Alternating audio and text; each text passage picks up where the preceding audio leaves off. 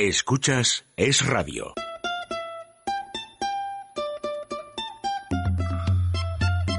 Déjate de historias con María José Peláez. No vamos a empezar con que todo está mal. Hoy no.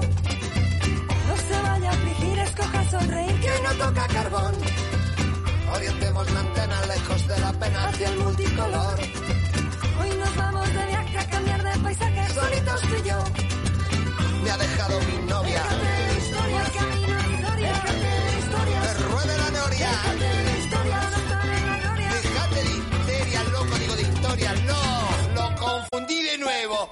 Teresa, ¿qué te ha llamado hoy la atención? Buenos días, María José. Pues hoy me ha llamado la atención que 7 de cada 10 turistas roba en habitaciones de hoteles.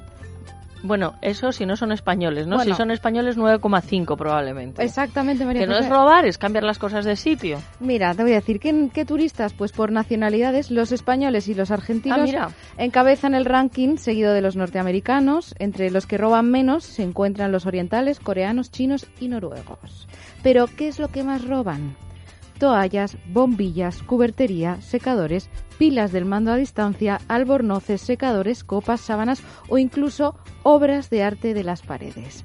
Y por supuesto tampoco faltan robos de refrescos o licores de las populares neveritas. Ah, entonces sí que es robo porque, claro, por ejemplo, pues los botes de, de gel, ¿no? O si te ponen una cortesía de... Además, lo de los botes de gel eh, han pasado a ser objeto de deseo, yo creo que para muchas personas, porque como en los aviones, primero te invitan a que no factures, ¿no? Sí, claro. Pero para llevar esa pequeña maleta en la que parecemos el mago Merlín, poniendo todas las cosas muy pequeñitas, pues claro, necesitas unos botes de un tamaño determinado.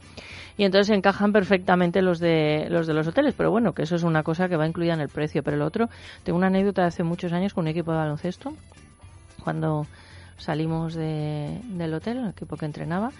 No voy a decir dónde, entrenaba varios equipos, pues para no delatar a las bichos que me pusieron a mí en evidencia y estamos montados en el hotel y viene pues de centralita, ¿no? De la recepción y me dicen, oiga, por favor, mire, es que tenemos una relación de cosas que se han llevado, bueno, eran toallas, no sé qué. Claro, les digo, pero ¿qué os estáis haciendo? ¿La jugar Sí, sí. aquí en el hotel? A ver, ya sé que a lo mejor me paso, pero, mm, y como no soy artista, no llevo, no les pido unas toallas nuevas para mí porque ya sería demasiado. Pero hay que pensar que esas toallas las han usado otras personas Sí, desde luego que sí. que aunque estén limpias, que las sábanas también. Yo las colchas y eso las suelo retirar porque generalmente Sí. no las limpian. ¿Te pasa lo mismo? A mí me pasa lo mismo, las suelo quitar. Las quito, me dan como cosilla. Claro, entonces, ¿qué nos estamos llevando?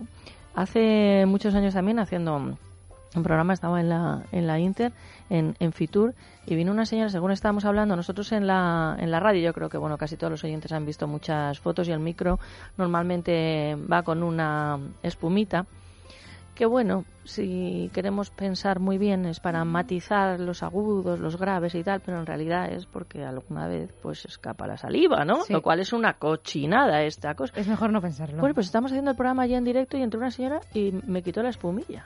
Anda. Claro, Sí, ¿te puedes de repente. Sí, yo le dije, señora, ¿qué lo va a hacer usted? ¿Empanado o a la plancha? Déjate de historias con María José Peláez. Es Radio. ¿Para qué sirve un abogado? Cada vez tenemos menos tiempo y aumenta el número de personas que tienen un abogado. Un abogado es un profesional cualificado, preparado, que gestiona los problemas que el cliente le propone. Existen además muchas formas de contratación, ya que pueden hacerlo por meses, al año o eventualmente. Si huye de las sorpresas y no conoce los pasos que ha de seguir o piensa que su caso apenas tiene solución, es el momento de acudir a un buen especialista. Gabinete Jurídico Personalizado. Teléfono 91 570 18 85. Gabinete Jurídico Personalizado 91 570 18 85. Teresa, si te digo Tracia, ¿qué pensarías? Pues que la T es de televisión, la R corresponde a radio y A de audiovisuales. Irene, ¿y entonces qué hacemos con las últimas tres letras? Muy fácil, María José. Compañía de televisión, radio y audiovisuales. Pues sí, así es Tracia Producciones, especialistas en comunicación y publicidad en radio y televisión. Teléfono 91 543 77 66. Tracia Producciones 91 543 77 66.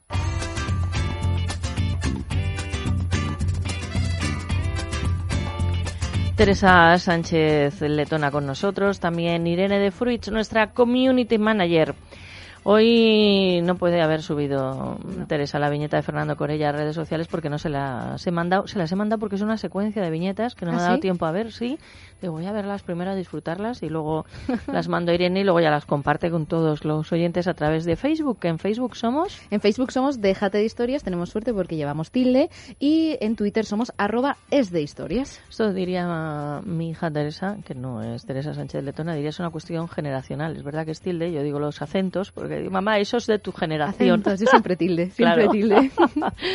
bueno, con nosotros también Javier Pérez, que también lleva tilde y así está puesta nuestro guion. Al frente del área cultural Antonio Peláez. Y una recomendación o una sugerencia, Restaurante Ferreiro, que está con un menú exquisito. Un menú fantástico que además tiene un nombre precioso, es el menú de los pescadores que se puede disfrutar durante todo este mes de julio y empezamos con unos aperitivos al centro de la mesa para compartir, como son el chupito de gazpacho de manzana ferreiro, que es exquisito, y también la ensalada campera con bonito del norte. Luego hay un primer plato a elegir entre cuatro platos y pues segundo también entre un, dos, tres, cuatro, cinco platos. María Madre José, mía. casi todos son pescados, pero como Ernesto es muy bueno y nos Mm. dice, bueno, si hay alguien que quiere carne, también puede participar en este menú, como por ejemplo podrían ser las carrilleras de ternera estofadas con su guarnición o el jarrete de cordero asado a baja temperatura con daditos de patatas fritas y padrones. El postre también es a elegir, pero lo mejor de este menú es el precio, 25 euros. Hay que llamar al 91 553 93 42, 91 553 93 42.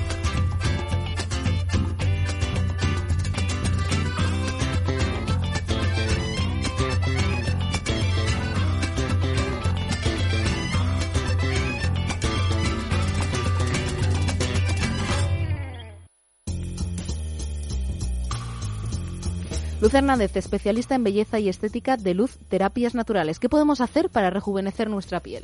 Pues un peeling vegetal. El peeling vegetal, para las personas que no lo conozcan, lo que hace es llevar a la piel, a la primera y segunda capa córnea de la piel, a una sequedad extrema y como consecuencia de ello, a las 72 horas, lo que conseguimos es literalmente una piel nueva.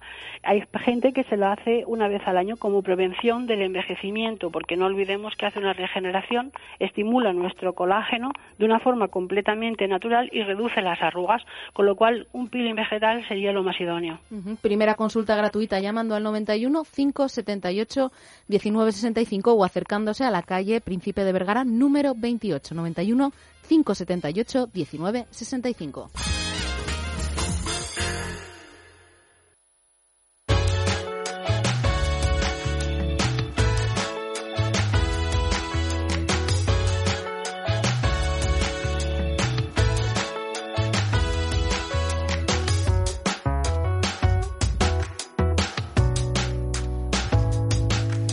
Teresa Sánchez Letona nos acerca en titulares el sumario del programa de hoy. Pues comenzamos el programa hablando de todas las patologías que trata el Centro Médico Doctora Escribano con Loli Navarro Ezquerro. Ella es responsable de atención al paciente.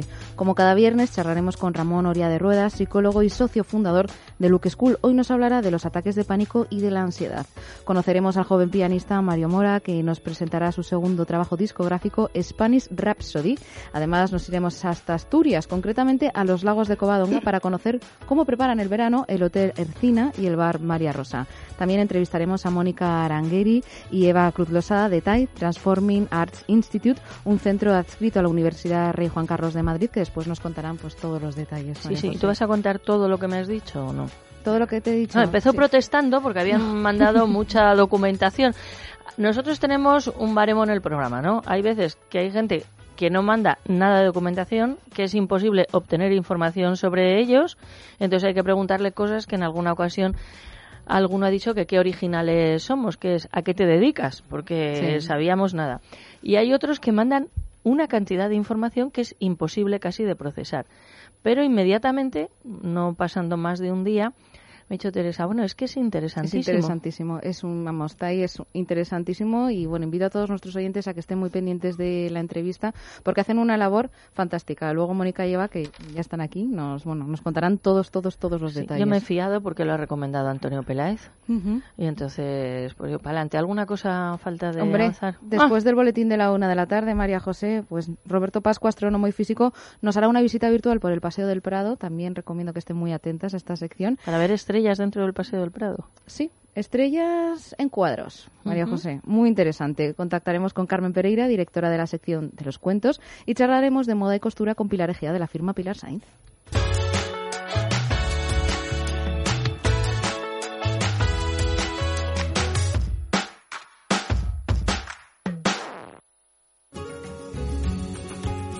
Que lo gratis sale caro, lo sabemos casi todos. Hay veces también que nos dejamos atender por estudiantes recién licenciados sin experiencia, pero como pagamos cuotas muy bajas nos convencemos de que es maravilloso. ¿A qué me refiero? ¿De qué estoy hablando?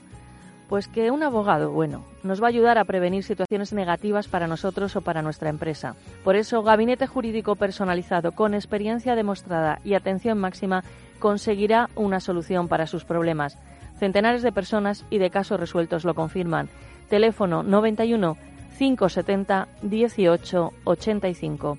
Huya de los experimentos. La garantía la tiene Gabinete Jurídico Personalizado 91 570 18 85.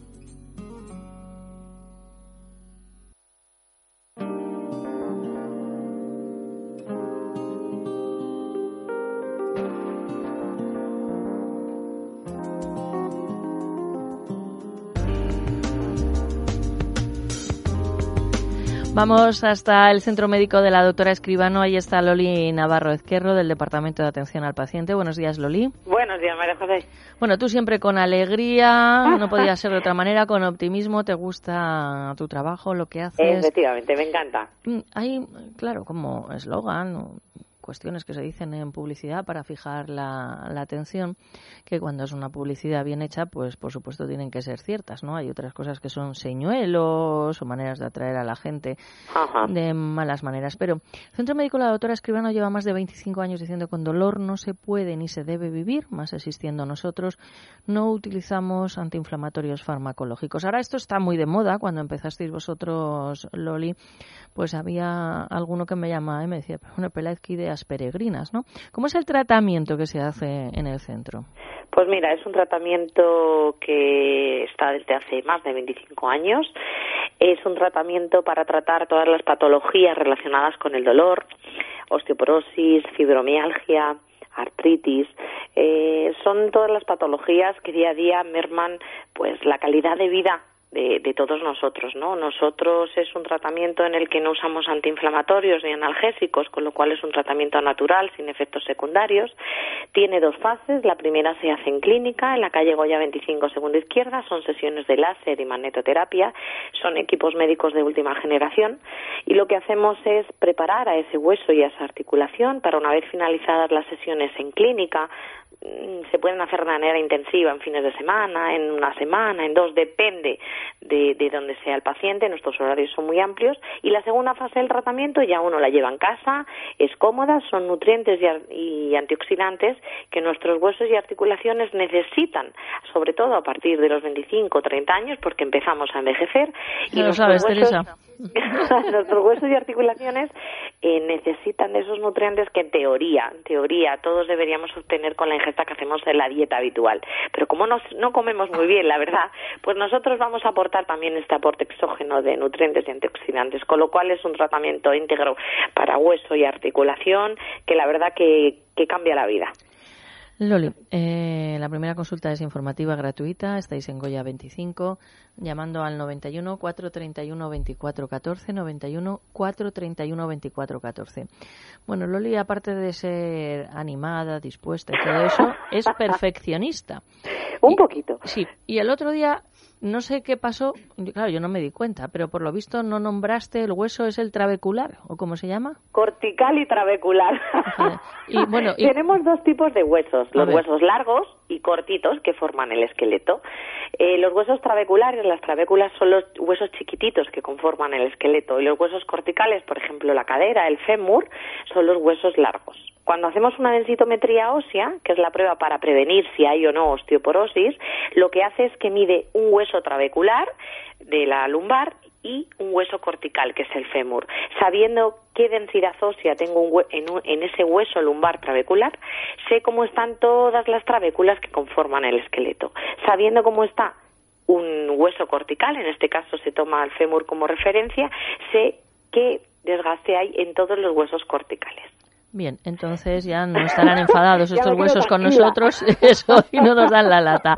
Bueno, tratamiento de la artrosis, artritis, fibromialgia y osteoporosis.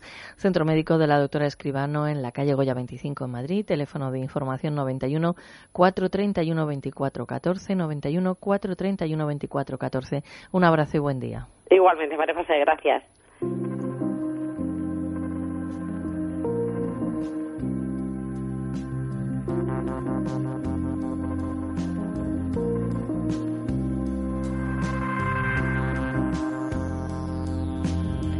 Ramón Noria de Rueda, psicólogo, terapeuta de familia y socio fundador de Luke School. Buenos días. Buenos días, María José. Pues mira, estamos sufriendo un ataque de pánico y crisis de ansiedad.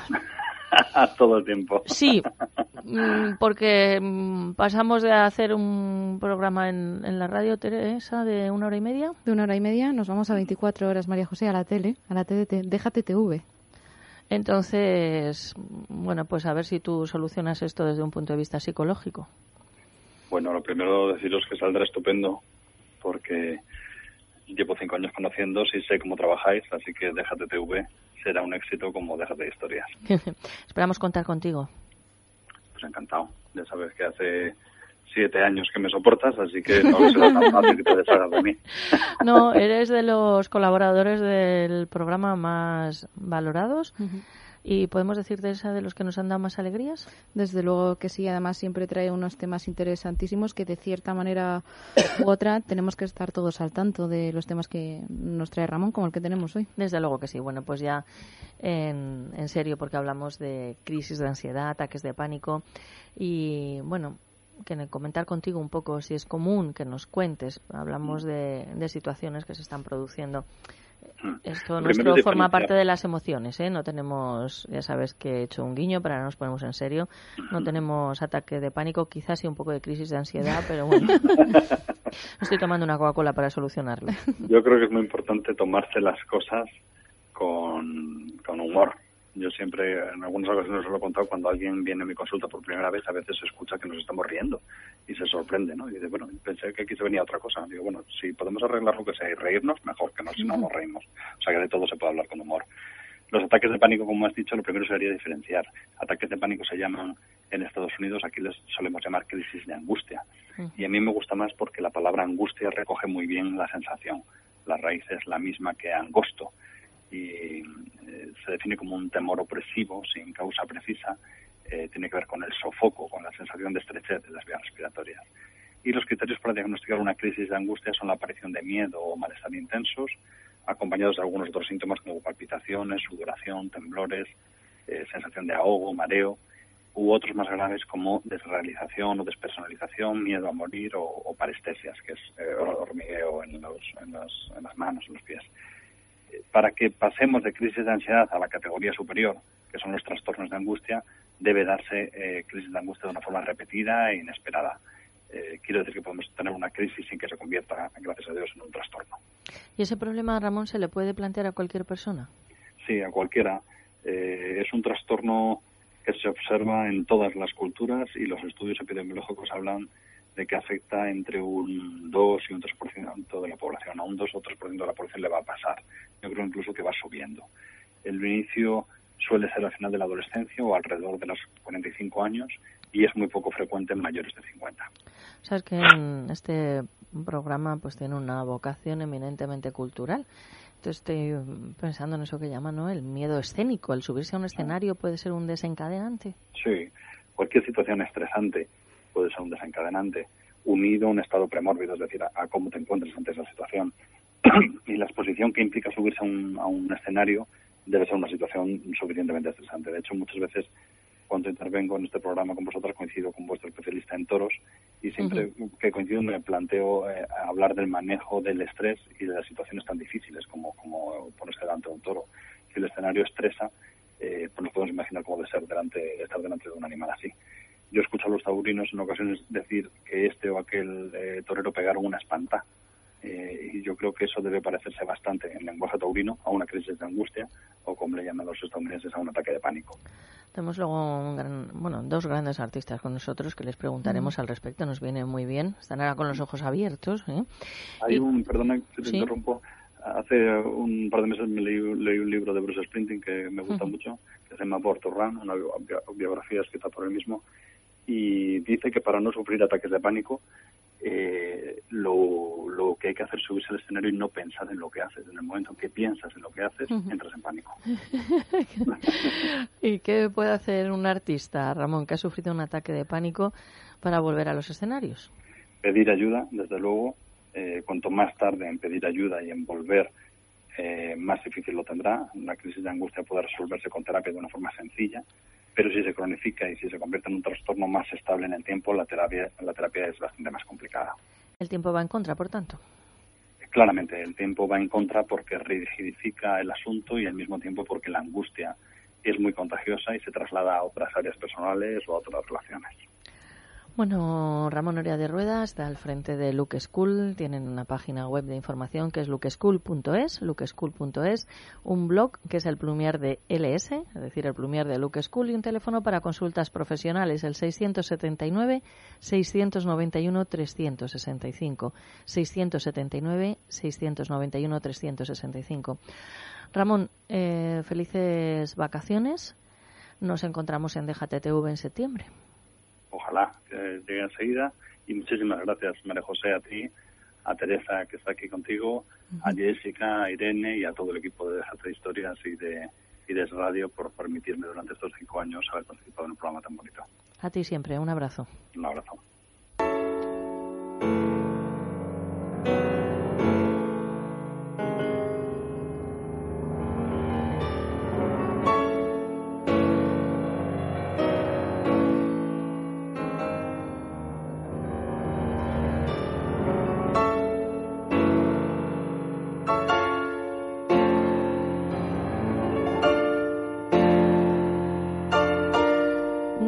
Asustamos con casi nada. Hemos tenido un coro gospel en este estudio. Hemos tenido batería.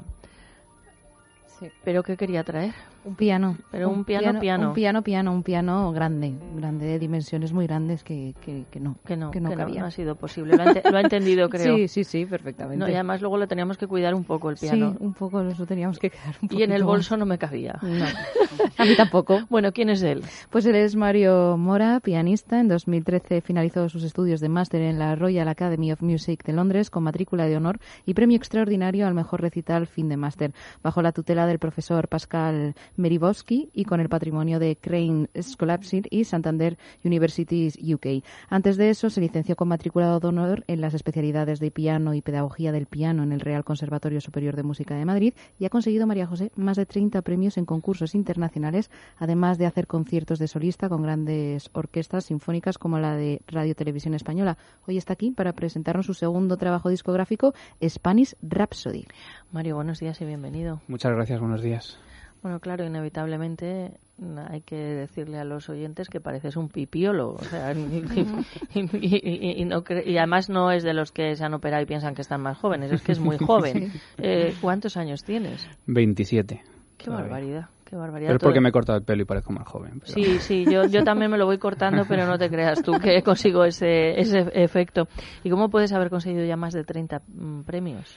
Bueno, yo creo que las carreras musicales eh, empiezan pronto, ¿no? Y, desde que tengo 6, 7 años empecé ya a trastear un poco con el piano y desde muy joven pues empecé a hacer concursos nacionales, internacionales, empecé a cosechar premios y bueno, pues a hacer carrera que todavía estamos en ello. O sea que en casa había piano. Bueno, se compró. Eh, había afición por la música, pero no había músicos. Eh, de alguna manera vieron mi inquietud por la música y el piano tuvo que entrar que bueno, eh, aunque lo cuento pues a modo de anécdota, eh, te agradezco el que el que lo pensaras y que lo intentaras e insistieras. Sea, que yo estaba muy preocupada por el piano porque me veía el fin de semana aquí pegada al piano abrazándole, no sabía muy bien en qué estancia de, de la emisora y luego bueno, los pianos cuando cuando se mueven pues hay que afinarlos y para que sonaras lo bien que suenas, en fin, que son unas condiciones que a veces por querer hacer las cosas bien pues yo tampoco quería que quedaras mal ante la, audiencia. Hombre, es el problema que tenemos los pianistas siempre, entre comillas, ¿no? Que no podemos ir con nuestro instrumento a cuestas y algo que parece positivo a priori luego pues también te tienes que enfrentar a cuando vas a auditorios a, ciertos conciertos al piano que hay allí, ¿no? Y eso es un reto también pues eh, del pianista. Hasta también, mm, no, la silla que utilizáis, porque, La banqueta, claro, sí. la banqueta hay de distintos tipos, hasta alturas. Y somos muy maniáticos con las alturas también. Son regulables normalmente, pero yo que tengo la tendencia a sentarme muy alto, no sé por qué, hay veces que llego al límite de la banqueta y sigo sin estar cómodo y empiezo a ponerle cosas por debajo, a sacarle las patas como puedo. O sea que somos a veces un poco maniáticos. Bueno, pero yo lo entiendo porque, mira, nosotros, por ejemplo, el, el micrófono, hoy estoy cómoda con el micrófono. O sea, ahí me he situado bien y lo tengo bien de altura. Cuando estoy muy alta o muy baja, empiezo a confundir las palabras o a decirlas de otra manera porque eh, es verdad que tienes unos, unos ritos o unos protocolos. Porque pasas muchas horas eh, en, ese, en esa posición, eh, pasas en tu casa, tienes siempre la misma altura de la banqueta y, y de alguna manera horas diarias, 5, 6, 7 horas diarias en una misma posición, cuando no estás en esa posición, obviamente estás incómodo. Y luego entra también la parte, digamos, mecánica del cuerpo, pues que tienes que tener unas posiciones del brazo, de la muñeca, para que sean óptimas para, para tocar. Pues mira, nosotros no te hubiéramos entrevistado probablemente nunca si no nos hubiera hablado de ti, Miguel Galdón de Innova Mus- Música. Buenos días y bienvenido. Hola, buenos días. Siempre defendiendo a los artistas, moviéndoles a través de, de redes sociales. Te he felicitado muchas veces en antena, pero te felicito otra vez porque qué ojos tiene Teresa, Sí, ¿eh? Es una alegría sí, de todo sí, lo que sí, hace. sí. Dice, mira qué lujo, mira qué personaje os he traído hoy, ¿no? Hombre, la verdad es que trabajar con, con artistas como Mario, como Lara, que vino la otra vez, eh, pues también es importante destacar el talento joven. La gente joven que está haciendo muchas cosas y que, bueno, que tiene una carrera por delante muy, muy amplia. Y de Mario, ¿qué nos puedes decir, aparte de los datos que hemos obtenido en redes sociales que nos habéis mandado, en fin, todo? Bueno, Mario, eh, aparte de ser un, un gran compañero y un gran amigo, eh, tiene también muchas facetas, porque no lo habéis comentado, pero además de pianista y de mm, concertista, es profesor y también es director de una emisora de radio. Ah, bueno, ¿cómo? ¿Sí? Pequeñita, muy pequeña. ¿Y cómo se llama? Clásica FM Radio. Ah, bueno, qué bueno. Qué Ahí bueno. estamos, ¿Y eres eh, tú el director? Bueno, el director, por llamarlo de alguna forma, soy el que se le ocurrió la locura de, de crearla. El director. y empecé a, bueno, pues a, a engañar amigos para, para empezar a crear este proyecto. Empezamos tres personas, somos ya como 12 y vamos a hacer nuestro tercer año y vamos creciendo en buen ritmo ¿Cómo también. emitís por internet? Por, de momento por internet, sí. Bueno, pues muy bien. ¿Y, ¿Y toda la programación es musical o...? Sí, es sobre todo musical. eh, de momento, hasta ahora hemos estado en formato podcast y eh, vamos a empezar ya a emitir, si no pasa nada, 24 horas a partir de la próxima temporada. Y es musical. Es la moda, es la Sí, moda. sí, está claro. Hay que enganchar a la gente así también. Es la moda. Lo demás es de Y- cobardes. Y es todo musical y también las músicas que están alrededor de la música clásica como el jazz, eh, las bandas sonoras eh, y, y también pues muchos temas culturales. Qué bueno. ¿Y qué más nos puedes contar de él? Bueno, como ves es que los emprendedores, los, los locos por la, por la música nos juntamos y es, es inevitable. Así que, bueno, Mario simplemente que es, que es una gran persona, o sea, además de gran músico, eh, tiene un, un sentimiento especial para, para el trato con las personas y es la verdad que es de agradecer. Oye, y come, porque le veo muy flaco. Yo tengo constancia de que sí. Vale. Tengo constancia de que come todos los días. ¿Tus platos preferidos cuáles son, Mario? Pues yo soy de Cuenca y me gusta mucho todo lo que es la carne de la sierra, eh, la orza y estas cosas que comemos por allí me gusta mucho. Pero soy un buen comedor, quiero decir que mm, cualquier comida que me pongas delante, sea de lo que sea, me la como encantado. Bueno, pues vamos con su segundo trabajo discográfico, Spanish Rhapsody. Hacemos un repaso. Sí, porque dedica canciones a distintas comunidades autónomas, María José, y esta te va a encantar porque no podía faltar. Asturias. Ah, bueno, amigo, vas ganando puntos.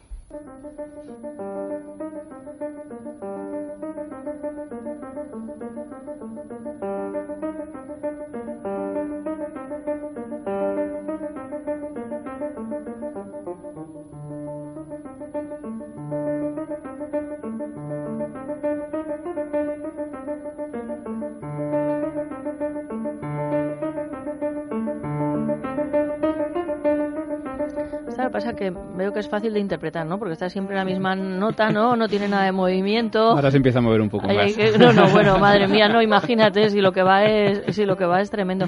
¿Cuántas horas dedicas al, al día? Pues eh, yo tendría que contar las horas que dedico a la música, ¿no? Porque como ha dicho Miguel, eh, los que somos tan inquietos eh, y hacemos tantas cosas, al final no encuentras tanto tiempo como quieres para solo una cosa.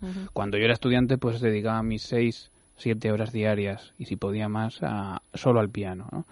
pero pues eh, soy profesor de un conservatorio superior eh, y tengo estos proyectos que me hacen un poco dosificar un poco más el tiempo. Eso sí, hay que estudiar todos los días y si puede ser por encima de 4 o 5 horas, es recomendable. Claro, para tener esa agilidad. Y... Es un deporte eh, y los deportistas tienen que entrenar, di- entrenar diariamente y nosotros los músicos tenemos diariamente que, que ejercitarnos para, para poder hacer esta música. Desde luego.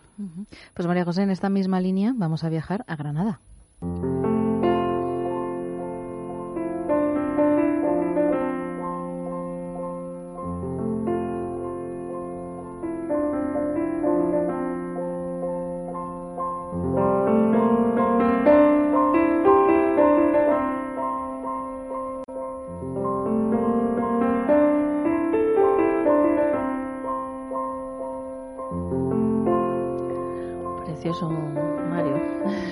Mis favoritas, Sí, sin ¿verdad? duda. Es sí. que es de una belleza. Ujú. O sea que Mario es un atrevido. Es un atrevido, sí, María José, porque también se atreve con un tango y suena así de bien.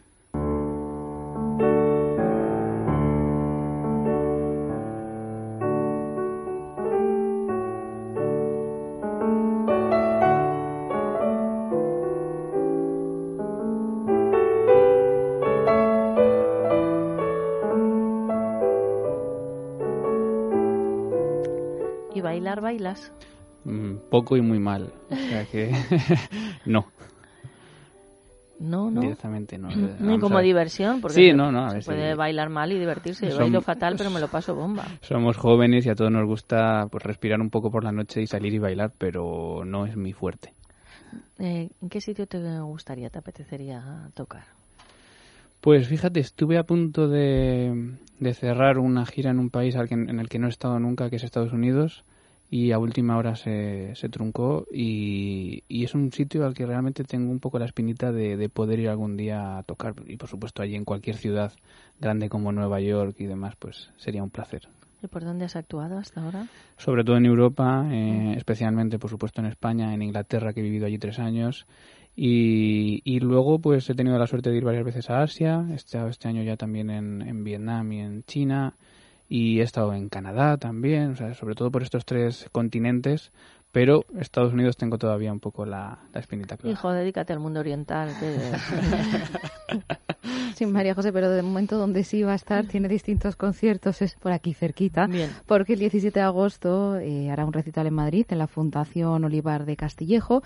Del 18 al 21 de agosto participará en el curso Música Almonacid. El 19 de agosto recital en, Casti- en el Castillo de Belmonte y el 21 de agosto recital en Vilabertrán. Y por supuesto tienen toda la información, que es lo más fácil para enterarse de todo bien, en su página web mario-medio-mora.com mario-medio-mora.com. Bueno, Mario, pues un abrazo. No sé si quieres comentar algo que no te hayamos preguntado. Nada, agradeceros mucho el haberme tenido aquí y, y, bueno, que si alguien quiere conseguir el disco eh, ah, sí, a través eso, de... muy bien, muy bien. Un artista, bien, bien, bien, bien. Claro, claro, aquí hay que hacer el negocio. No, no, pero bueno, que, que en la web se puede encontrar, en Amazon se puede encontrar y en algunas tiendas físicas de, de música clásica también, también está. Vale, con tu nombre, Mario Mora, Mario lo tenemos Mora, aquí, piano, es. Spanish Rhapsody. Exactamente. Bueno, que es que estaba yo en la, con las musas hoy por las alturas, La música, el relax, en Sí. fin. Miguel Galdón, ¿alguna cuestión de actualidad que quieras comentar de Innova Music, Música? Estoy todo el rato con music, estoy con los idiomas. Bueno, que ahora hemos terminado el primer año muy bien y tocan vacaciones. De hecho, voy a ir para tu tierra, voy a ir para Asturias. ¿Cuándo vas? Mañana. Mañana por la mañana cojo y... Esas son vacaciones. Son vacaciones yo también, pero un poquito más adelante. Sí, y yo también un poquito más adelante. ¿Y Bueno, cuánto yo- tiempo vas a estar? Un par de semanas. Ah, bueno, y igual, luego ya igual vuelvo- si estás un poquito más ya coincidimos, Sí, porque ya llega ser, agosto que estaremos ser. nosotras por Pues allí. justo. Y ya en agosto me toca volver porque, pues bueno, hay conciertos de tanto de Mario como de otros compañeros. Y Yo pensaba nada, que lo de agosto era solo para el fútbol, o sea, también para vosotros, sí. nosotros cuantas más vacaciones tenga la gente normal, eh, más trabajamos nosotros. O sea Ah, qué que bueno. Pues que trabajéis mucho y nos encontramos pronto. Seguro que sí. Un Muchas abrazo. gracias. Muchas gracias.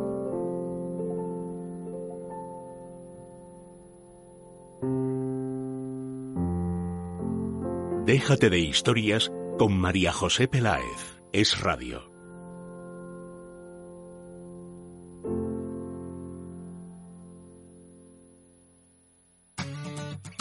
Teresa, si te digo Tracia, ¿qué pensarías? Pues que la T es de televisión, la R corresponde a radio y A de audiovisuales. Irene, ¿y entonces qué hacemos con las últimas tres letras? Muy fácil, María José. Compañía de televisión, radio y audiovisuales. Pues sí, así es Tracia Producciones, especialistas en comunicación y publicidad en radio y televisión.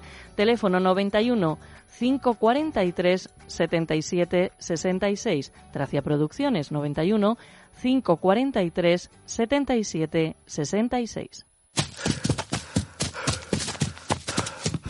Un mal entrenamiento o un calentamiento inadecuado pueden provocar dolor e inflamación en rodillas, codos y muñecas. Artifin, con su fórmula avanzada, además de aliviar los dolores, gracias a la vitamina C, nutre el cartílago para evitar su desgaste. Así las articulaciones funcionarán bien. Porque lo importante es tratar la causa, no los síntomas. Artifin, de Laboratorios Mundo Natural. Consulta a tu farmacéutico dietista y en parafarmaciamundonatural.es.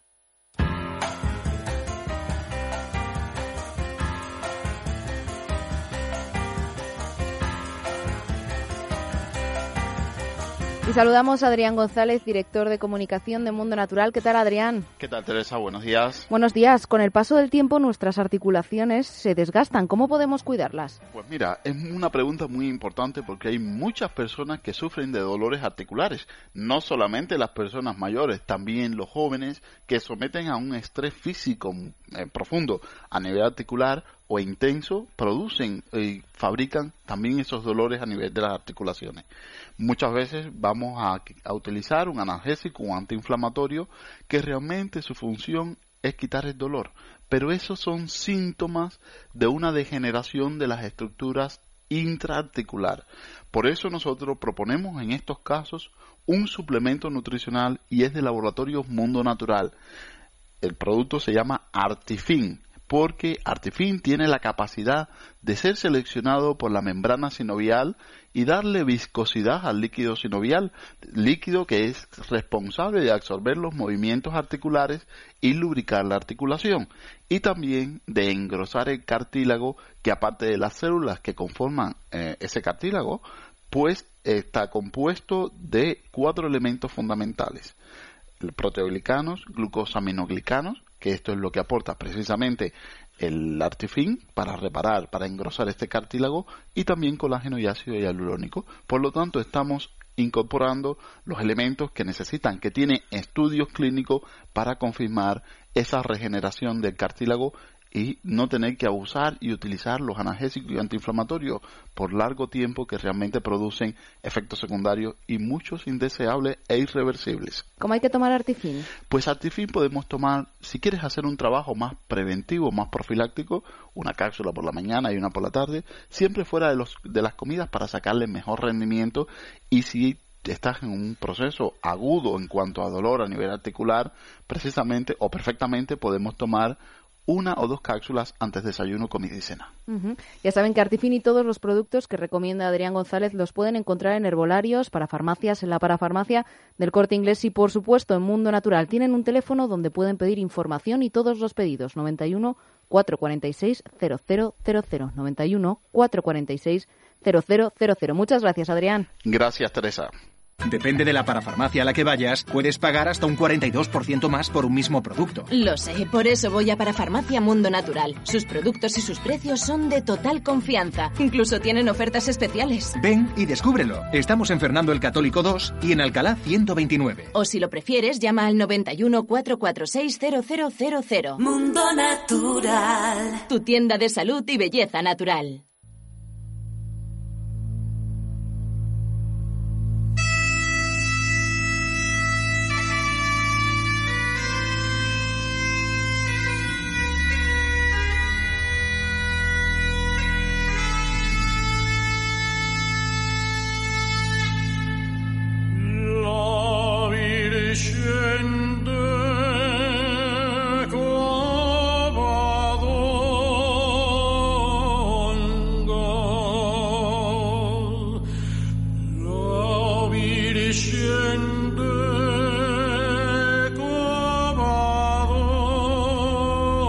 Llega hasta la Virgen de Covadonga, pero si se quiere subir a los lagos todavía queda un ratito. Hay que subir una carretera bastante empinada. El de arriba es el lago Ercina.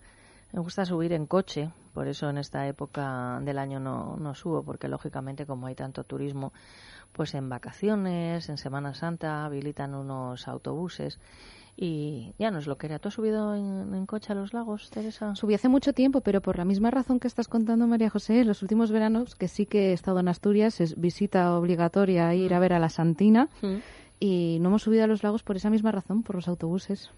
Bueno, mi hermano subió en bicicleta, que eso ya... En bicicleta, bueno, eso. eso ya, Antonio, le digo, Antonio, ¿has comido en, en, el lago? Porque iba con mi abuela de pequeña y tal, y eso, y luego se ha ido transformando y convirtiéndose, la verdad, que pues en un restaurante muy que pega en, en, en la zona y que me encanta ir y recordar a, mis abuelos y a muchas historias allí vividas. Hoy hablamos con Katy del Corro, del bar María Rosa. Buenos días, Katy.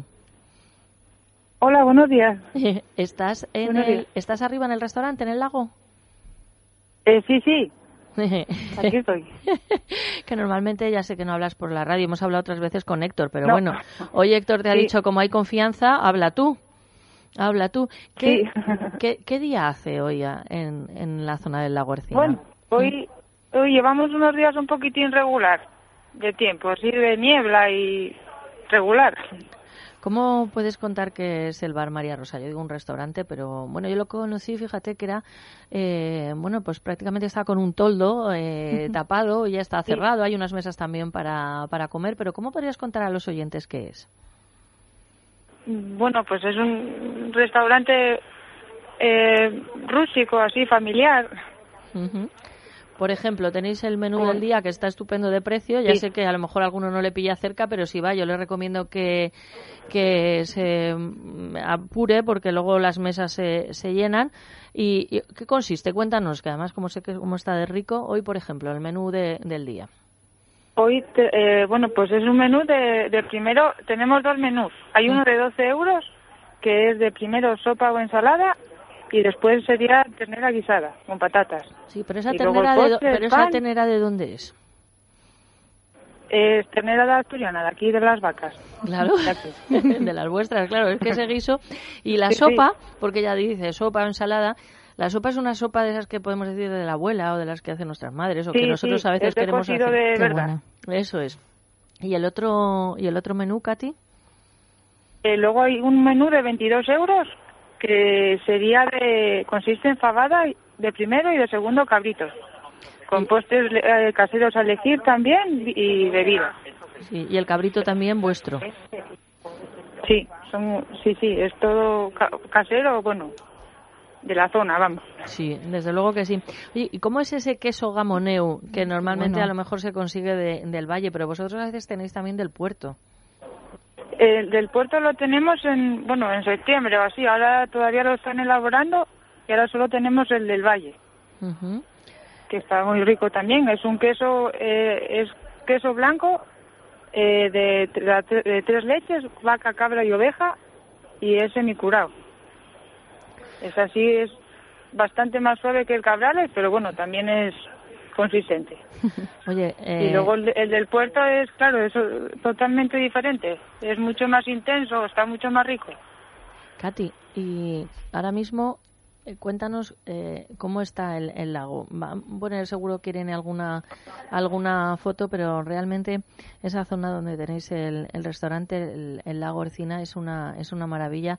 A veces se pueden ver esos caballos, los asturcones, otras están por allí las las vacas. Es una zona protegida, afortunadamente no se puede acampar. Pero ahora, ¿qué es lo que contempla tu vista, aunque sea un día que está un poquito encapotado? Sí, pues mira, ahora mismo se está levantando un poquitín. Ah, eh, veo, se ve el lago completamente. bueno, pues nos alegramos. Y bastante gente así alrededor y bueno, alguna vaca también hay, pero pocas. Así con el tiempo las pobres se, van a proteger. Hacen bien. Bueno, eh, tenéis el Bar María Rosa, también el Hotel Ercina. Hay un teléfono de información del Hotel Ercina que es el 98 594 4208, 98 594 4208. Te mando un abrazo muy fuerte para ti, para toda la familia y nuestra recomendación si van por, por Covadonga y por los lagos, que arriba en el hotel, en el Bar María Rosa, se come muy bien, muy económico y con gente muy buena. Un abrazo, amiga. Bueno, pues otro para ti. Muchísimas gracias. Y para todos.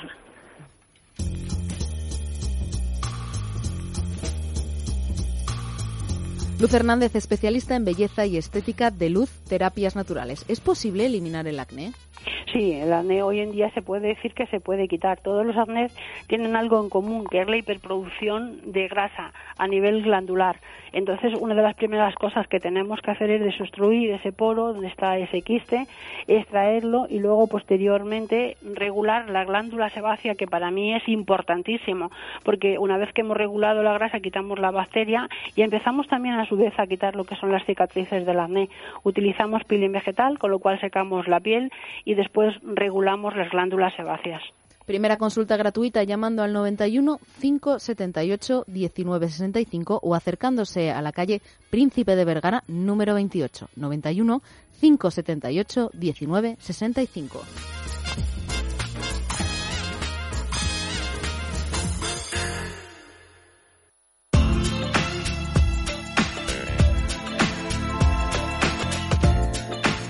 Es Radio, Madrid, 99.1 FM. Teresa, ¿qué significa TAI? Pues TAI significa Transforming Arts Institute, que es un centro universitario de artes adscrito a la Universidad Rey Juan Carlos de Madrid. ¿Y están con nosotros? Están con nosotros Mónica, Mónica Aranegui, directora de titulación del grado oficial en Bellas Artes del Centro Universitario TAI, y Eva Cruz Losada, directora de titulación de la diplomatura en Artes Visuales, Diseño y Creación Digital del Centro Universitario TAI. Muy bien, pues saludamos y damos la bienvenida. ¿No es así? Podéis corregir lo que queráis. ¿Hay algún error? Sí, eh, soy, claro, bueno. Eh, eh, soy directora de las nuevas tres diplomaturas en 3D Producto, Fotografía y diseño digital. Ah, bueno, pues Vale, mira que bien nos viene porque, bueno, ella es Eva, Mónica, buenos días, bienvenida. Buenos días, muchas Y, gracias. Pues una de las primeras preguntas, a lo mejor no iba a ser la primera, pero como hay es novedad, ¿no? Dice en la noticia, están las en estas en estas nuevas diplomaturas son. Sí, son, Son. tres diplomaturas nuevas, eh, títulos super- superiores enmarcados en el sistema educativo británico eh, y son la novedad en la escuela donde se apuesta por la empleabilidad de, de los chicos que, que no tienen la PAU o no tienen selectividad, pues a través de una entrevista eh, personal pueden entrar a estas tres diplomaturas. Es, Son fotografía. fotografía, diseño digital y 3D producto. Enmarcado en el sistema británico. interesante, hay que ver Sí. qué cantidad de cosas están haciendo de 3D además, o sea, que estáis ahí. Sí. Por conocer un poquito más del Centro Universitario de Artes TAI, se ha consolidado en los últimos años como el primer centro independiente de enseñanzas artísticas de grado universitario en España. Y nos comentaba antes Eva que, uno, la empleabilidad y de hecho han hecho un estudio, María José, que rompe con todos los tópicos. Exactamente, porque estábamos un poco ahí eh, alucinados de, de las encuestas que salen todos los años y siempre sitúan a las carreras de artes y de humanidades en los últimos puestos de empleabilidad. Y entonces, claro, esto nos hacía preguntarnos, pero entonces, ¿qué estamos haciendo? A ver si nos estamos equivocando. Tenemos que quitar todo esto del arte y hacer algo que tenga que ver con, con las ciencias. Y entonces decidimos hacer este estudio en el que encuestábamos a los alumnos que habían estado matriculados en TAI desde el año 2000 y, y les preguntábamos, pues, ¿realmente estáis trabajando? ¿No estáis trabajando en la actualidad? Y, y la verdad es que el dato es alucinante porque con nove- 938 personas encuestadas, el 83% están trabajando. Que ¿Cuánto? El 83%. Qué barbaridad. Sí.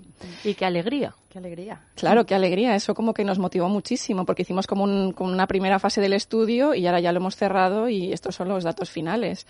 Y sobre todo lo que a mí me parece más bonito y que además como que me pone esa sonrisa en la cara es que el 65% están relacionados los trabajos con algo que, con lo que han estudiado. O sea, que tiene que ver directamente con las artes. Claro, por primero es que estén trabajando y lo que esté relacionado con lo que has Claro. estudiado, claro, porque ahí sí se puede hacer unas cifras, ¿no? Como si fuéramos políticos que todos ganan, ¿no? Dice, Pero que ganen, ¿no? Ellos dentro de, de su, de su terreno. Fíjate que en más de una ocasión han venido Pablo Puyol y David Ordinas y al inicio, han pasado ya de esto a lo mejor como unos cuatro años, que estaban buscando otros terrenos, hicieron un espectáculo que se llama Vivir del Arte.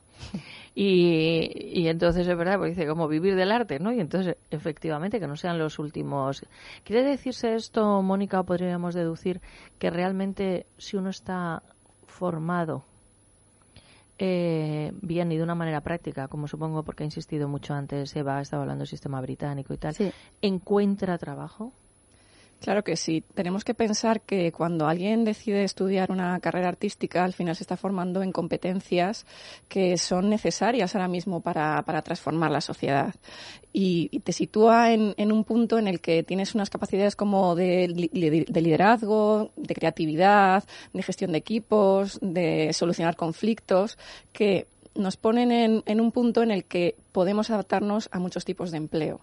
Entonces, si está relacionado con las artes es fenomenal, pero si no, pues tener esa capacidad de adaptarnos, que es lo que es verdaderamente la empleabilidad. Eva, ¿qué ven perfiles? Porque has anticipado algo, pero se dirigen a TAI. Sabemos que hay nuevos, fotografía, 3D, pero ¿qué otros estudios hay? Eh, ¿Dentro de estas tres diplomaturas o dentro de lo que es la escuela? dentro, de, la, escuela. Ah, dentro de la escuela hay muchas áreas, pues desde música como un representante, mm. Mario Mora, que sería ideal para, para nosotros, sería como un estudiante nuestro, pues desde música, bellas artes, em, eh, toda la parte de cine, postproducción, guion, o sea, hay muchísimas, muchísimas áreas que pues, son todas transversales, que también es lo bueno que tienen, que todos pueden eh, beber de otras y mantenemos el espíritu de, de, intentar que se conozcan entre ellos y que trabajen juntos, que eso es muy interesante para ellos y crecen. Además, María José, hay que destacar que como centro adscrito a la Universidad Rey Juan Carlos es el único centro de formación en nuestro país en donde, ubicados en un mismo lugar físico, se ofrecen cinco grados oficiales universitarios en el ámbito de las artes, además de másteres de posgrado y otros programas formativos como nos están contando Mónica y Eva. O sea, el único centro en nuestro país. Sí, que estén todos los títulos que has nombrado, todas las áreas o disciplinas en el mismo edificio, compartiendo espacio, trabajos, sí, es el único. Mónica, y en la zona, en Recoletos 22. Fenomenal situado. Rodeados de arte por todos lados, desde luego. Te iba a decir, justo en el corazón, ahí donde, donde late el arte. Qué bueno. Y además, bueno, fácil porque cada uno vivimos por un lado, pero bueno, llegar ahí se, se llega se llega bien. Y lo que comentáis de la integración, de que todos eh, se conozcan, es sumamente interesante porque luego posiblemente en el ejercicio de su profesión se reencuentran. ¿Ha pasado o tenéis constancia de algún caso de esos? Exactamente, es que es un poco la realidad que vivimos actualmente. Tú trabajas por, por equipos en el que hay expertos de distintas disciplinas y entre todos pues sacáis adelante el trabajo y hacéis proyectos.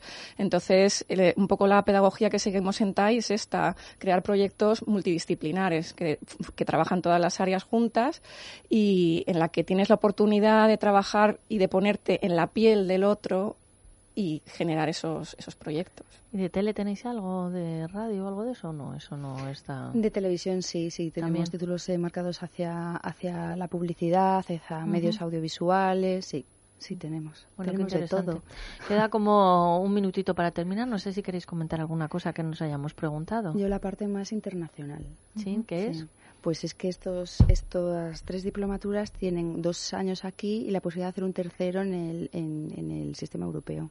Ah, qué bueno. Sí. ¿En cualquier país? En cualquier país y además, de hecho, sales eh, titulado de una forma internacional. O sea, el título es superior internacional.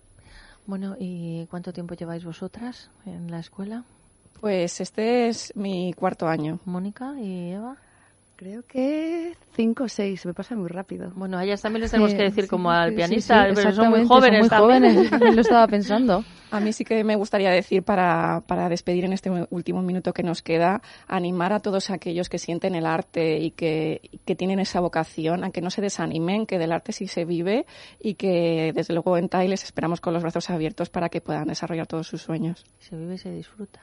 Sí. ¿Verdad? El hacer lo que a uno le gusta Dice, bueno, tiene precio, pero tiene valor, ¿no? Dice, porque tenga precio también, porque si no, no se puede ir a, a, comprar, es verdad. Bueno, pues es muy interesante toda la información que hemos visto, lo que hacéis, nos lo había contado Antonio. Teresa ha apasionado leyendo los informes, sobre todo ese informe de empleabilidad, ¿no? Que rompe con todos los tópicos de que carreras artísticas no generan el empleo. Recuerdo los datos, más del 80% de los alumnos matriculados en TAI desde el año 2000 se encuentran trabajando en la actualidad y de ellos más del 60% en algo relacionado con lo que estudiaron. Me gustaría a mí que la facultad en la que yo estudié, la información de la Complutense, mis compañeros pudieran decir esto, porque el porcentaje, vamos, no es al revés, sino muy, muy inferior. Eh, escuela-mediotai.com, ahí tienen información, escuela-mediotai.com.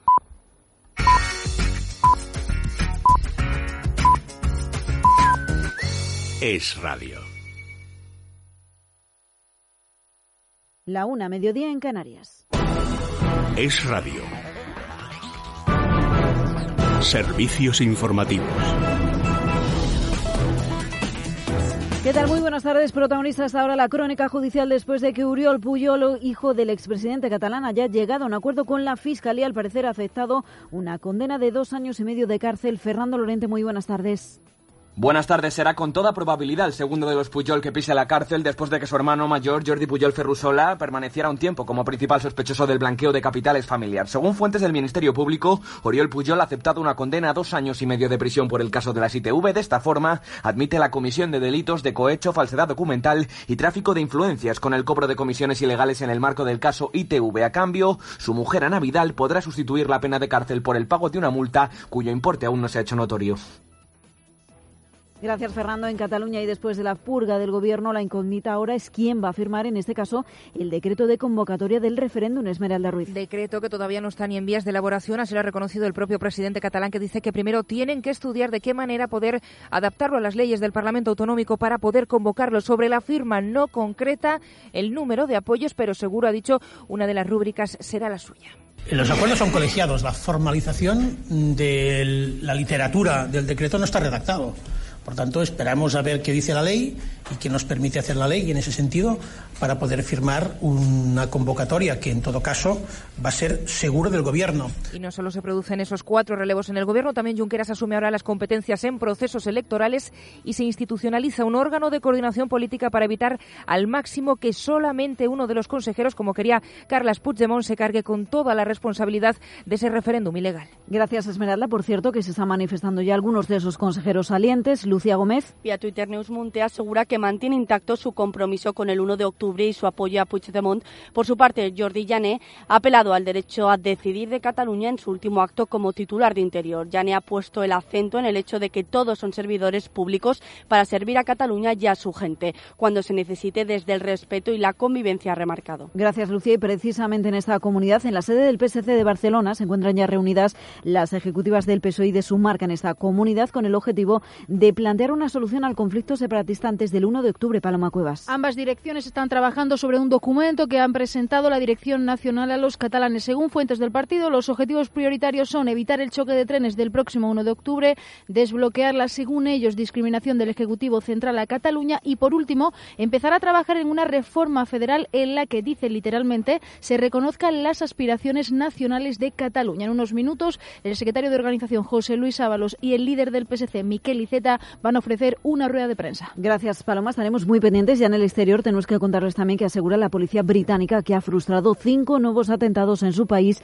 en las últimas semanas. Luis Miguel Palau. Además de estas últimas cinco operaciones, la comisaria de la Policía Metropolitana de Londres, Cressida Dick, ha asegurado en la radio londinense LBC que en los últimos años se han desbaratado un alto número de complots. Muchos de ellos, afirma, fueron detectados incluso escasos minutos antes de que se cometieran los ataques terroristas, un riesgo por el que la comisaria considera necesario seguir manteniendo el nivel severo de amenaza terrorista en el Reino Unido. No creo que la gente piense que esto pasa en Londres todo el tiempo. Realmente no es así. Pero estamos concienciados porque el número de arrestos ha ascendido. Arrestaremos a personas, aplicaremos la ley y trabajaremos mano a mano con la oficina legal por si hay cambios en la ley. Con esta información que nos llega desde el exterior nos vamos a marchar. Como siempre, todo esto y mucho más se lo vamos a contar con todo lujo de detalles en nuestro informativo nacional es noticia. Más información en libertadigital.com. Todos los boletines en esradio.fm.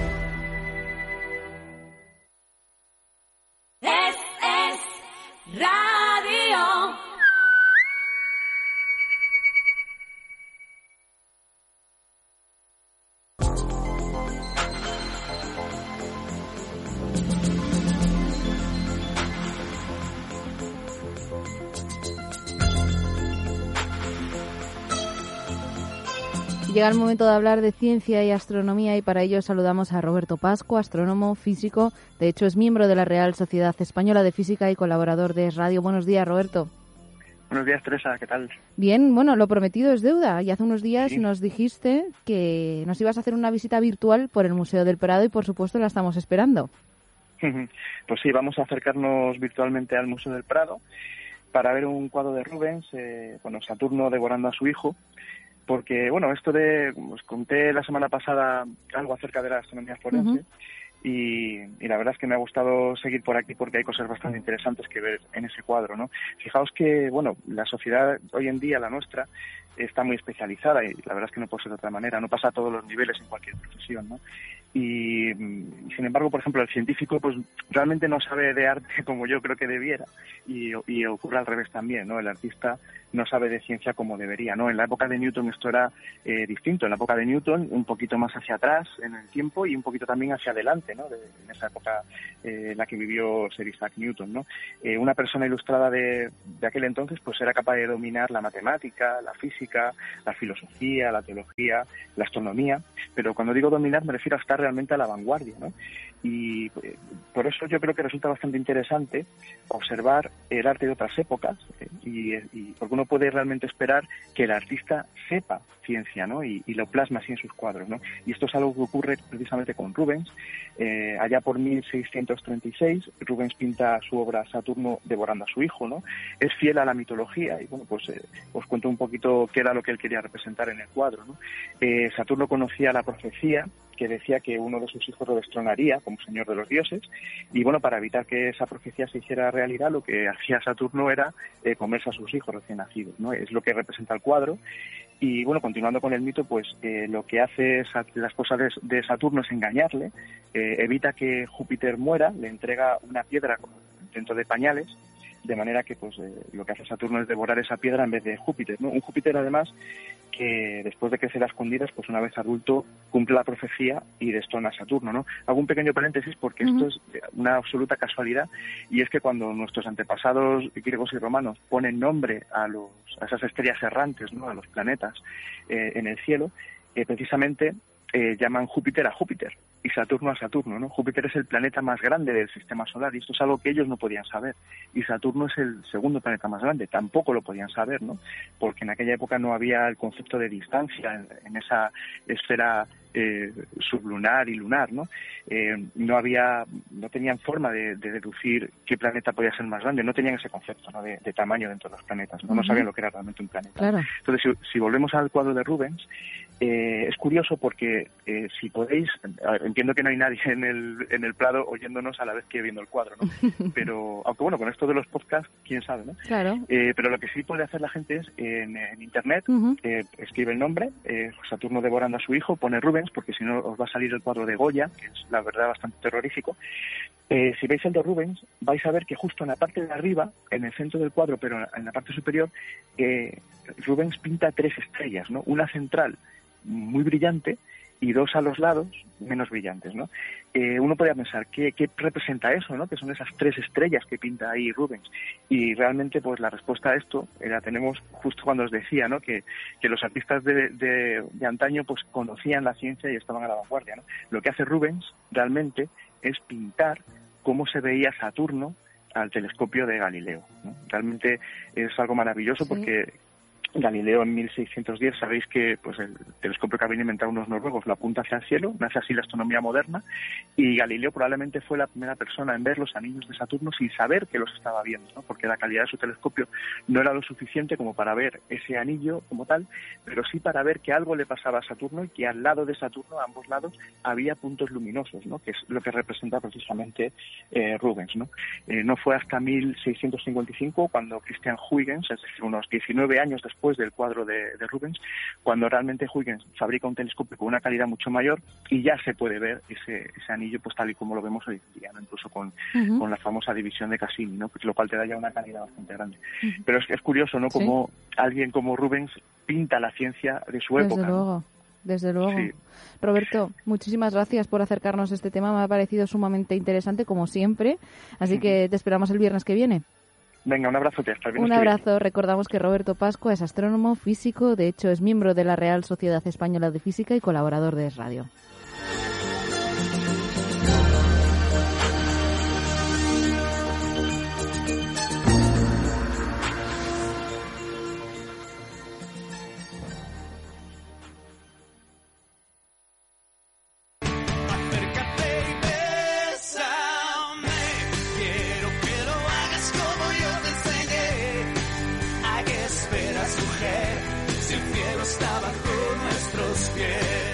Soy Pablo Perea, cantante de La Trampa, y quiero mandar un saludo muy cordial a toda la gente que escucha Déjate de Historias.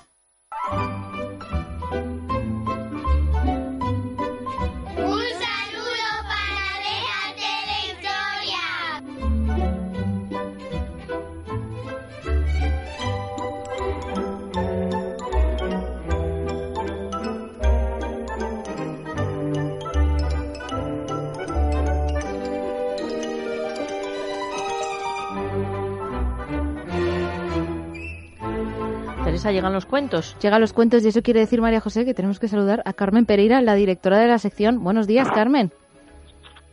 Carmen. Carmen. Se oyen ruidos. Se oyen ruidos, parece que está ahí, pero no sé. Carmen. Hola. Ah, ahí estás. ¿Pero qué hacías? ¿Nos hacías sufrir o qué? ¿Dónde estás, Carmen?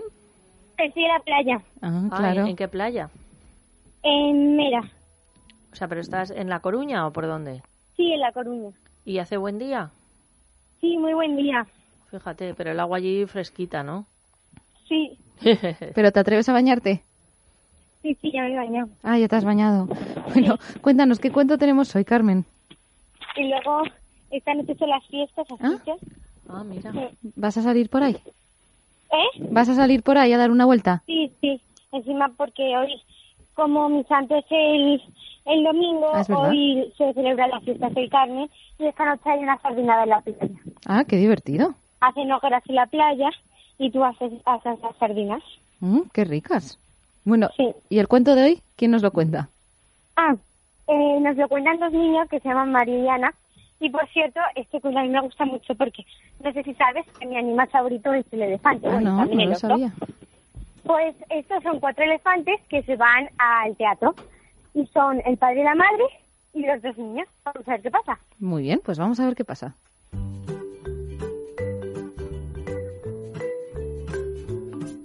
Hola, soy Ana. Y yo soy Mario. Y vamos a contaros el cuento de cuatro elefantes en el teatro. El elefante Amapolo se ha puesto guapo. Lleva cuatro zapatos y cuatro calcetines verdes y blancos. La elefanta amapola mueve la cola. Se ha puesto una pamela con cuatro flores y un vestido de cuatro colores. Amapolo y Amapola son el papá y la mamá de Floro y Flora. Floro lleva cuatro lazos en la trompa. Flora lleva cuatro trenzas en la cola. Flora y Floro, Amapolo y Amapola. Son cuatro artistas, cogen cuatro paraguas y pasito a paso salen de casa camino al teatro. Empieza a llover. Los cuatro elefantes abren sus cuatro paraguas para no mojarse. A las cuatro comienza la función de teatro. Los cuatro artistas salen al escenario, disfrazados de gigantes. ¡Qué artistas tan elegantes! Los cuatro hacen teatro. Representan el cuento de los cuatro gigantes que encontraron cuatro ranas en un estanque. La función ha terminado. El público aplaude. ¡Qué grandes artistas son los cuatro elefantes!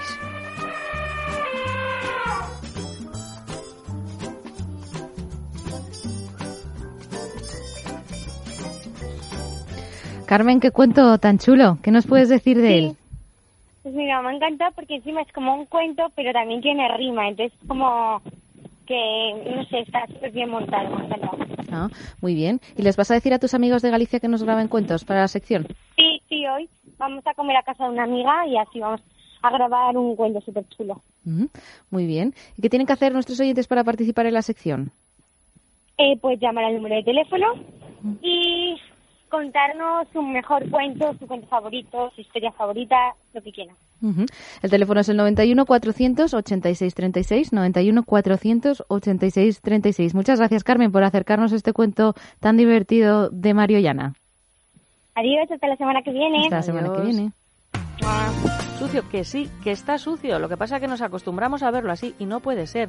Limpieza Santa María tiene la solución. Limpieza y desinfección de sofás, tapicería de pared, moqueta y alfombras. Es una empresa española, familiar, con más de 20 años de experiencia. Viene a nuestro domicilio, lo limpia a nuestro domicilio y vamos en poquito tiempo, porque un sofá, por ejemplo, necesita tan solo una hora, hora y media. Llamen ahora mismo a Limpieza Santa María 91 113 15 49. Son especialistas. 91 113 15 49.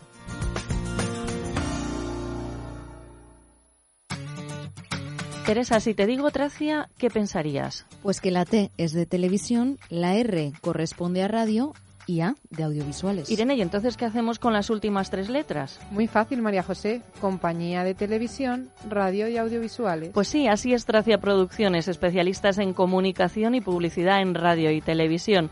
Teléfono 91 543 77 66. Tracia Producciones 91 543 77 66. Tener una boca sana y bonita es posible. El doctor Cadena Duque es especialista en implantes y estética dental.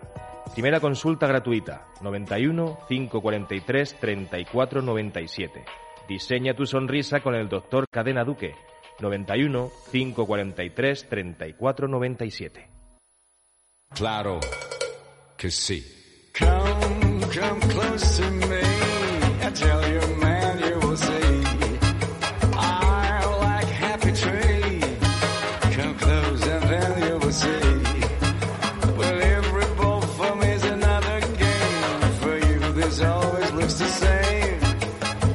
Pues nos vamos de boda, Teresa. Nos vamos de boda, pero no boda aquí en Madrid, sino Ah, ¿no? fuera. Fuera de Madrid, con Pilar Egea de la firma Pilar Sainz. Buenos días, Pilar, y bienvenida. Muy buenos días. Bueno, preparáis, sois especialistas, desde luego, en todo lo relacionado con, con las bodas, no solamente de la protagonista, sino de todos los asistentes, bueno, a las mujeres, ¿no? Yo creo que de caballero no... no. Bueno, de caballeros hemos- uniformes. Sí, nada más, nada O más. sea, que si quieren ir de uniforme, eso, eso sí. ¿Y por qué dices bodas fuera de Madrid?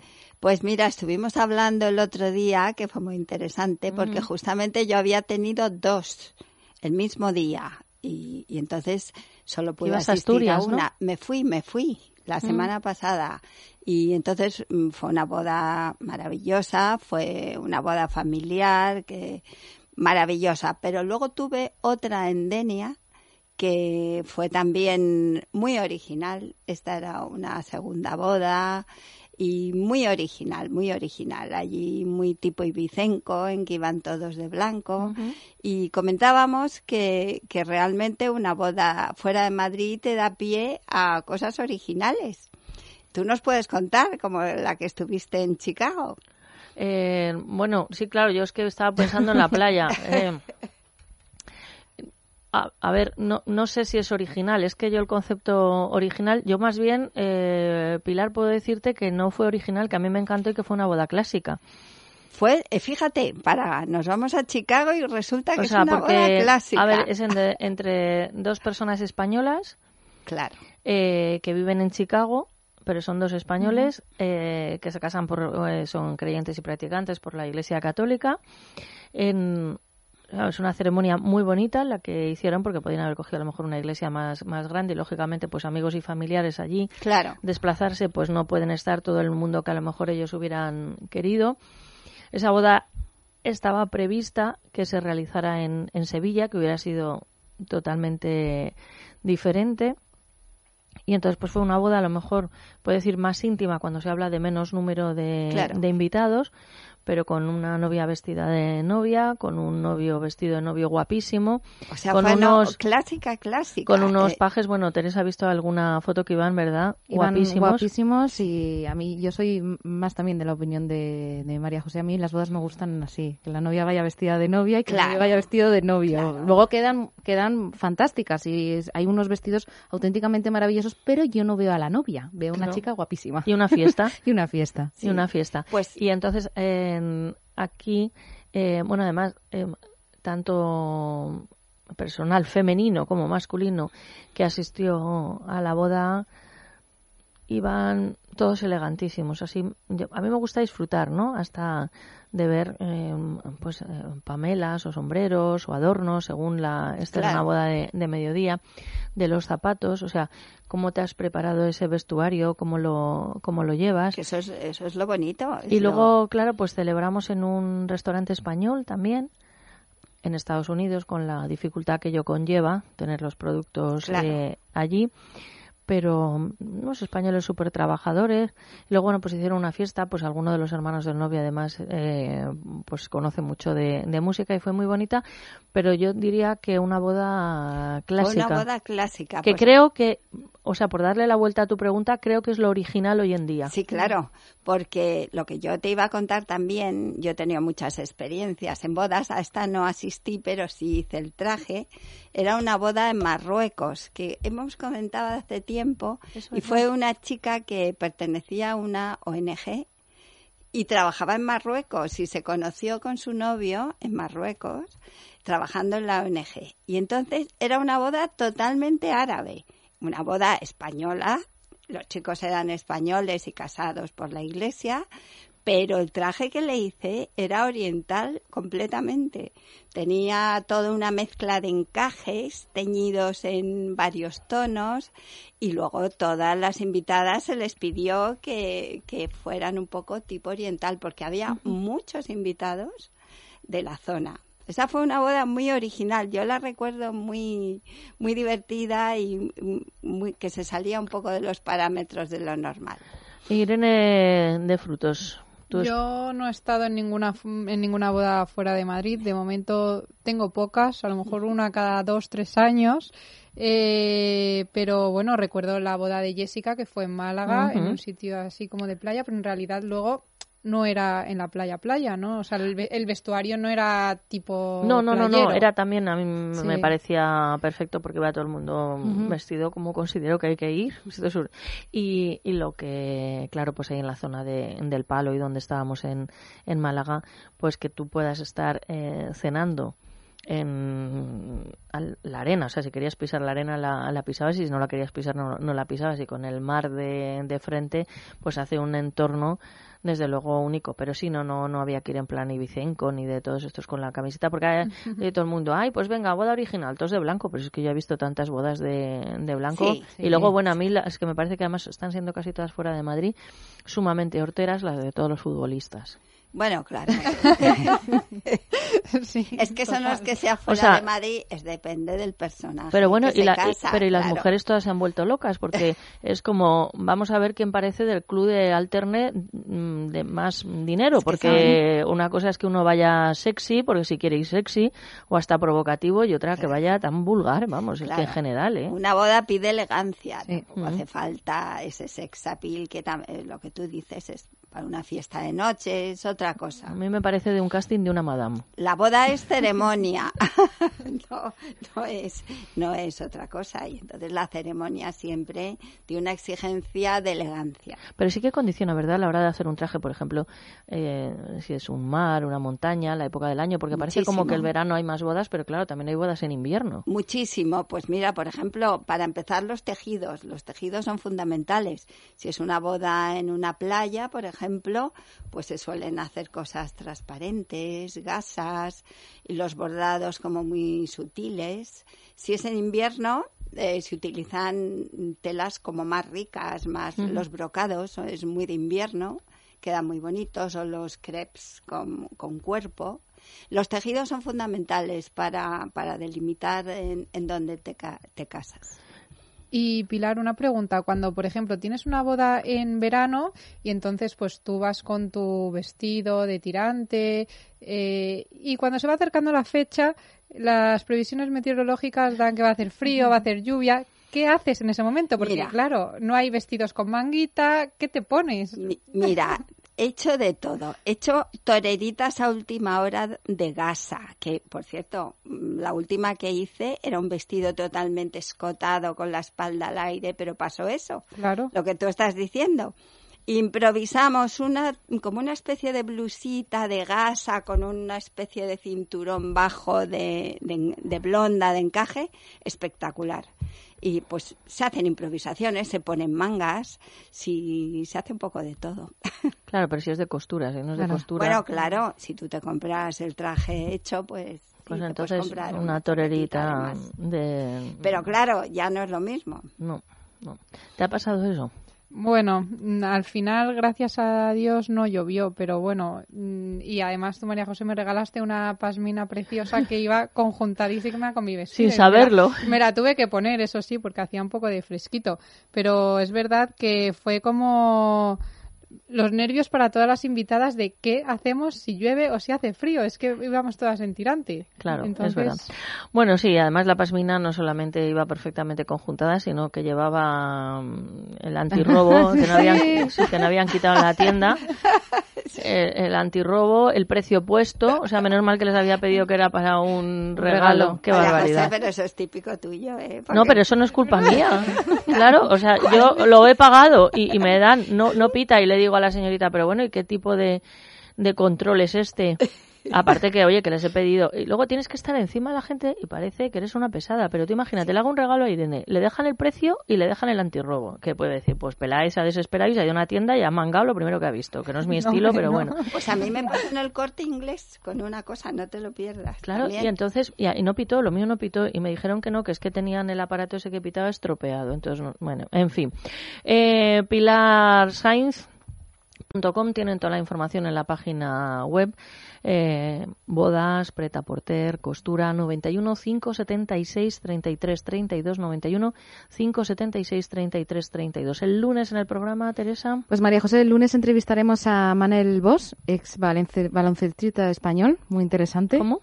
sí, lo he dicho fatal. Que jugaba al baloncesto. Que jugaba al baloncesto, pero lo voy a decir bien. Ex baloncestista español, perfecto. Y también estará con nosotros Luis Leardi Antolín, que es director de comunicación y relaciones externas del Comité Paralímpico Español. Muy interesante. Es que últimamente eh, te paso los folios de los nombres más raros, porque ayer o antes de ayer no estábamos con Bueno, una rusa, con una rusa, eso, pero hoy todos los nombres de música también. Pero ¿sabes lo que tienen los buenos los nombres rusos? Que normalmente, seguramente nuestros oyentes a lo mejor lo saben, pero lo normal es que no sepan cómo, cómo, Claro. cómo suena y todos no se enteran. Claro, Que- pero yo, sí. las que nos enteramos son las que los tenemos delante que O decimos, sea, que madre mía. que la palabra te llega, te llega, Sí, sí, y, dices- sí, no. y entonces a lo mejor remontas la más difícil y luego en la más Fácil. sencilla. Irene de Fruits, ¿algo que comentar? Sí, claro, tengo que recordar cómo somos en redes sociales, cómo nos pueden encontrar en redes sociales, en Facebook en Déjate de Historias, con tilde en Déjate, claro, y en Twitter arroba es de historias. Y comentar que en Twitter ya estamos publicando fotografías de las grabaciones que estamos haciendo para Déjate TV, así que si quieren investigar un poquito y ver quién nos va a acompañar a partir de septiembre, pues que nos busquen en Twitter, que ahí estamos. Y hay Arroba- hashtag que me lo han preguntado, creo que lo tenemos, pero hay que moverlo porque me han preguntado. Por lo visto hay uno Sí, creado, pero... Déjate TV. Bueno, O ya sea, almohadilla, déjate TV. Exacto. Sí, sí, sí. Bueno, chiquitinas, eh, Pilar, hasta la próxima semana. Adiós. A todos ustedes nos despedimos deseando que sean malos, pero muy malos, porque dicen los que entienden de esto que es más divertido.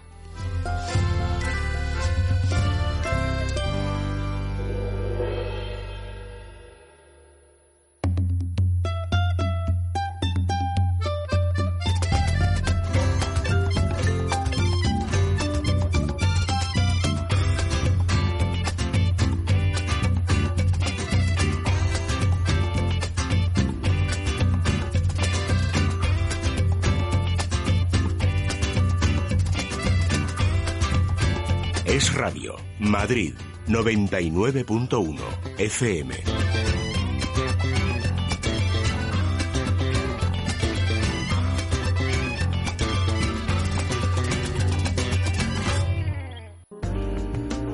Con dolores no se puede vivir. Deje de sufrir. Centro Médico Doctora Esquivano le ofrece tratamiento sin antiinflamatorios. Primera consulta gratuita. 91 431 24 14. Tratamiento de la artrosis, osteoporosis y fibromialgia. 91 431 24 14.